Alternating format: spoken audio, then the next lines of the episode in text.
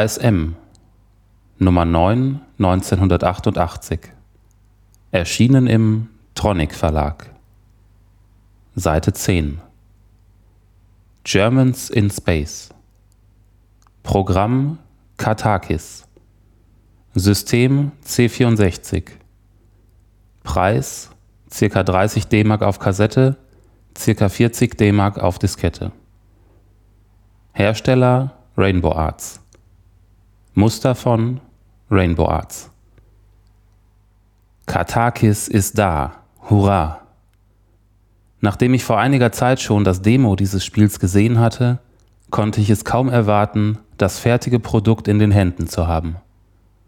Schon im Demo war zu sehen, dass Katakis in puncto Action so ziemlich alles schlägt, was sich da so im Weltraum tummelt. Besonders erfreut mich aber die Tatsache, dass es sich bei Katakis mal nicht um einen Klon der Spiele Uridium oder Nemesis handelt obwohl es eine gewisse Ähnlichkeit zu Nemesis nicht leugnen kann. Diese Ähnlichkeit bezieht sich aber nur darauf, dass die Landschaften, die durchflogen werden müssen, fast genauso aussehen und dass man ebenfalls Sonderwaffen bekommen kann.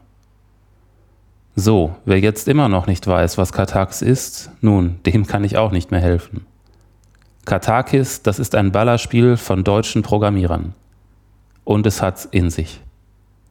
Die Story zum Spiel können wir uns sparen, ist eh immer dieselbe. Man fliegt also durch die Gegend, wobei die Gegend je nach Level anders ist, logisch. Und ballert Feinde ab, auch logisch. Das wäre natürlich nichts Besonderes, wenn, ja, wenn da nicht die Sonderwaffen wären. Diese Sonderwaffen machen schon fast allein den gesamten Spielspaß aus. Nicht nur, dass sich die Fähigkeiten des Raumschiffs selbst ändern lassen, es gibt auch Satelliten, die den Spieler bei seinen Aktionen kräftig unterstützen. Die zusätzlichen Ausrüstungsgegenstände bekommt man auf zwei verschiedene Arten. Erstens verwandelt sich ab und zu ein abgeschossener Gegner in eine farbige Blase. Und zweitens fliegen manchmal große Gegner über den Bildschirm, die sich beim Abschuss in ein besonderes Symbol verwandeln. Das Symbol, oder vielmehr die meisten der Symbole, es gibt verschiedene, aktivieren den Satelliten. Mit den Blasen kann man die Eigenschaften des Satelliten oder des Schiffs ändern. Zielsuchraketen, Mehrfachschüsse, Lasergeschütze und so weiter bekommt man durch die Blasen. Ein aktivierter Satellit fliegt zunächst wüst über den Screen, berührt er aber das Schiff, so koppelt er an. Das Ankoppeln kann vorn oder hinten erfolgen, je nachdem, wo der Satellit das Schiff berührte. Mit der Space-Taste kann der Satellit aber wieder freigegeben werden, woraufhin sich das Spielchen wiederholt.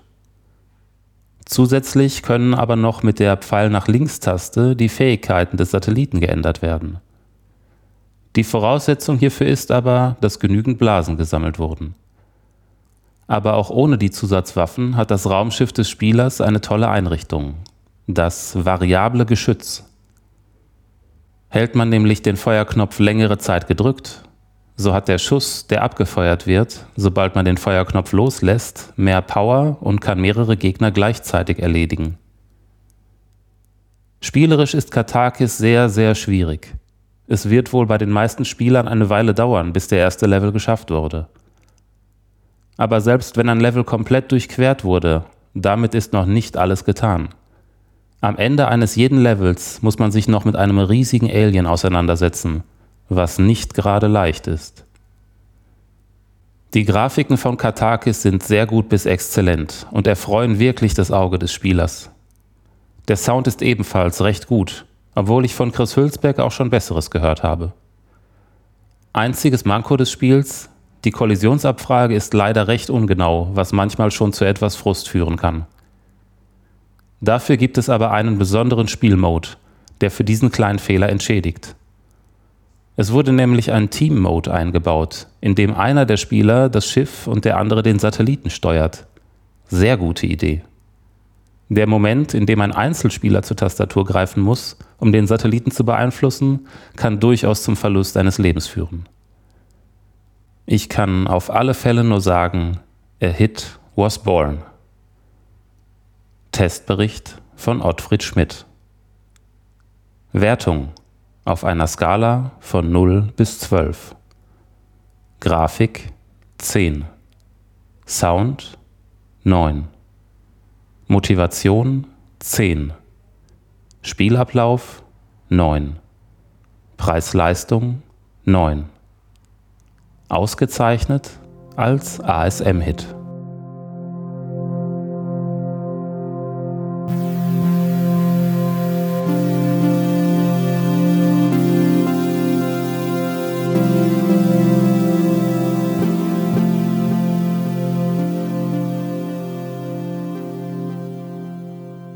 Powerplay Nummer 4 1991 Erschienen im Markt- und Technikverlag Seite 30 Kurvenkünstler. Programm 4D Sports Driving. Genre Rennspiel. Hersteller Mindscape. Circa-Preis 100 Mark. Autorennen auf Hinderniskursen haben seit dem Spielautomaten Hard Drive-In Hochkonjunktur. Neuester Streich dieser speziellen Rennspielgattung ist 4D Sports Driving aus der Feder der Test Drive Programmierer. Aus gut einem halben Dutzend schneller und teurer Flitzer könnt ihr euch euren Wunschwagen auswählen, mit dem ihr dann über die Pisten brettert. Habt ihr euch einen Wagen ausgesucht, darf angegeben werden, ob ihr die Strecke im Duell gegen die Uhr oder einen Computergegner abfahren wollt. Auf der Piste warten auf den heimischen Rennpiloten Hindernisse wie aus dem Bilderbuch für Stuntfahrer. Betonklötze auf der Fahrbahn, Sprungrampen, Korkenziehertunnel, Brücken und Steilkurven sind nur einige der Widrigkeiten aus dem Hindernisrepertoire von 4D Sports Driving. Wer mit den rund sechs vorgefertigten Pisten nicht mehr zufrieden ist, darf sich mit dem Streckeneditor beliebig viele eigene Kurse zusammenbasteln. Von der simplen Kurve über Matschbahnen bis zur Eisstrecke ist alles drin. Testbericht von Michael Hengst.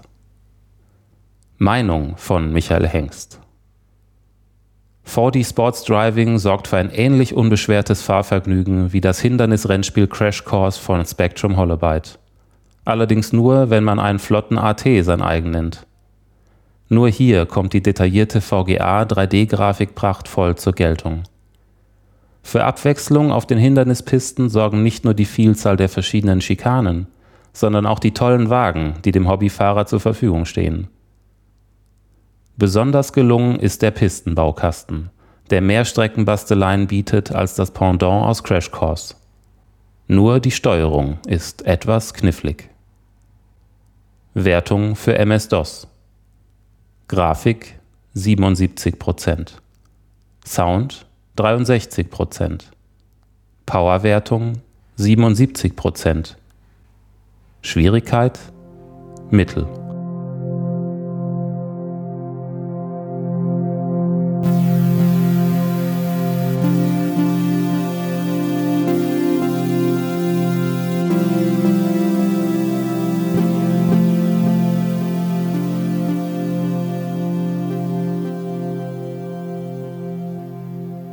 Powerplay Nummer 2 1991 Erschienen im Markt- und Technikverlag. Seite 34 Einer kam durch. Programm Lemmings. Genre Geschicklichkeit. Hersteller Cygnosis Circa-Preis 80 Mark Spiele mit Eigendynamik sind die momentanen Schätzchen in der Softwarelandschaft. Bei Populous und Powermonger wuseln nette kleine Männchen als Untertanen des Spielers über den Bildschirm. Bei SimCity sorgt die simulierte Bevölkerung für Aufstieg und Niedergang einer Stadt. Der neueste, aberwitzigste und drolligste Spross der Kettenreaktionstüftelspiele stammt aus Liverpool. Psygnosis veröffentlicht in diesen Tagen Lemmings, das neue Programm von Dave Jones und seinem Team DMA Design, das mit Blood Money bekannt wurde. Nach jenem harten Ballerspiel hat sich der gute Dave dem Denk- und Strategiegenre zugewandt. Doch, dem Zeitdruck sei Dank, auch bei Lemmings geht es herzhaft hektisch zu. Ihr übernehmt den Part eines Lemminghüters, der eine Horde dieser entzückenden Tierchen von Punkt A nach Punkt B führen soll. Erst wenn eine bestimmte Lemmingsanzahl heil das Zieltor passiert, habt ihr ein Level gelöst und dürft euch an den nächsten wagen. Die netten Kerlchen purzeln zu Beginn aus einem Behälter und marschieren dann stramm geradeaus, aber nicht zwangsläufig in Richtung Ziel. Denn leider sind eure Schützlinge nicht gerade die schlauesten Kreaturen, die die Evolution hervorgebracht hat. Streng genommen sind es ausgesprochen dämliche Kerle, die schnurstracks in ihr Verderben tippeln. Treffen sie auf eine Blockade wie eine Wand, kehren sie einfach um. Aber es gibt genügend Dinge, die einen Lemming sofort dahin raffen. Er fällt ins Wasser, stürzt in einen Abgrund, wird von einem Gewicht geplättet, von einem Feuerchen geröstet, von einer Killerpflanze vernascht oder will einen zu großen Höhenunterschied mit einem beherzten Sprung überwinden. Platsch. Der nächste bitte. Ohne euch finden die Dummerchen nie ans Ziel. Durch das Anklicken von einzelnen Lemmings könnt ihr die sorglosen Läufer in Spezialisten verwandeln, die mit einer bestimmten Tätigkeit beginnen. So treten Kletterer, Fallschirmspringer, Stopper sorgen dafür, dass Kollegen nicht in eine bestimmte Richtung gehen. Und Buddler, gegraben wird wahlweise schräg nach unten, schnurstracks nach unten oder zur Seite, in Aktionen. Manchmal lässt sich die Sprengung eines herzigen Lemmings nicht vermeiden. Meist müssen Stopper als Pixelmärtyrer daran glauben, wenn ein Weg wieder freigegeben werden soll. Schwierig wird die Aufgabe dadurch, dass ihr nur eine bestimmte Anzahl von Lemmings umprogrammieren könnt. In vielen Spielstufen sind einige Lemming-Tätigkeiten sogar gänzlich tabu. Die Bedienung ist einfach. Klickt zunächst am unteren Bildrand das Icon für die entsprechende Tätigkeit an und anschließend auf den Lemming, der mit diesem Kommando bedacht werden soll. Sein vollstes List- und Tückepotenzial entfaltet das Programm erst im Zweispielermodus. Zwei Lemminghüter klicken hier gleichzeitig um die Wette. Es gibt zwei Lemming-Familien und jeder Spieler kann nur diejenige Sippe mit Befehlen bedenken, die seine Farbe hat. Außerdem gibt es zwei Zieltore. Der Spieler, der mehr Lemmings durch sein Tor schleust, egal ob eigene oder Nachbarlemmings, gewinnt das Duell. Das bedeutet, dass man nicht nur konstruktive Maßnahmen ergreift, um die Mehrzahl der kleinen Kerlchen ins eigene Tor zu locken. Ist ein Lemming-Trek auf dem Weg zu des Gegners Lager, lohnt sich oft ein Sabotageversuch. Wenn fünf Zentimeter vor dem Ziel die Lemmings in den Untergrund purzeln, weil der böse Gegenspieler ein tödliches Loch buddeln ließ, dann schürt dies Stimmung und Motivation. Spitze oder schwere Gegenstände sollte man beim Zweispielermodus jedenfalls nicht herumliegen lassen. Nach jeder gelösten Aufgabe bekommt ihr ein Passwort verraten um bei zukünftigen Spielen die zuletzt erreichte Stufe direkt anzuspringen. Testbericht von Heinrich Lehnhardt Meinung von Martin Gaksch Von der Programmiertruppe DMA Design hätte ich vieles erwartet. Nur kein Spiel wie dieses. Begeisterten sie mit ihrem letzten Hit Blood Money ausschließlich die Ballerfreaks, wird sich ihrem neuen Meisterwerk kein Computerspieler entziehen können. Selbst hartgesottene Actionfans kommen am Lemming-Zauber nicht vorbei. Das Spielprinzip ist grandios. Die Varianten, die einem die relativ wenigen Lemming-Anweisungen eröffnen, sind phänomenal. Auch wenn man sich nach einigen Stunden an der Grafik etwas satt gesehen hat, bleibt man hoch motiviert, bis der letzte Level gelöst ist. Meinung von Heinrich Lehnhardt Kaum zu glauben, was eine Hundertschaft Lemmings und eine Handvoll Befehls-Icons zur Folge haben. Dank des diabolisch genialen Spielprinzips klebt man bis zum Morgengrauen begeistert an der Maus. Lemmings ist ein Prachtstück. Von der originellen Spielidee bis zur witzigen Minigrafik jagt ein jauchzerwürdiger Softwarehöhepunkt den anderen. Brillant, welche abwechslungsreiche Levels Dave Jones ersonnen hat, um euch zur Verzweiflung zu treiben – Wer glaubt, dass der Lemmings-Spaß nicht zu überbieten ist, sollte mal den Zweispieler-Modus ausprobieren. Er bietet nochmal eine erhebliche Steigerung des Vergnügens und gehört zum Besten, was es an Simultanprogrammen zurzeit gibt. Lemmings kommt dem Idealbild eines Strategiespiels sehr nahe. Es ist leicht zu verstehen und zu bedienen, schwer zu meistern, unglaublich faszinierend und nebenbei auch noch wunderbar witzig. Die schlichte, aber pixelgenau animierte Grafik sowie die schräge Soundbegleitung passen wunderbar zur abgedrehten Spielidee. Dieses Programm gehört in jede Sammlung. Wertung für Amiga. Grafik 73%. Sound 72%. Powerwertung 92%. Schwierigkeit Mittel. Ausgezeichnet mit dem Powerplay-Prädikat besonders empfehlenswert.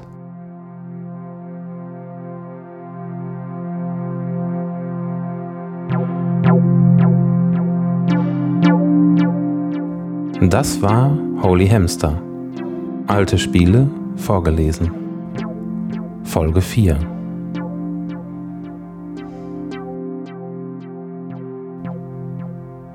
Vielen Dank fürs Zuhören. Wir freuen uns über Weiterempfehlungen, Spenden, Kommentare auf unserer Homepage holyhamster.de.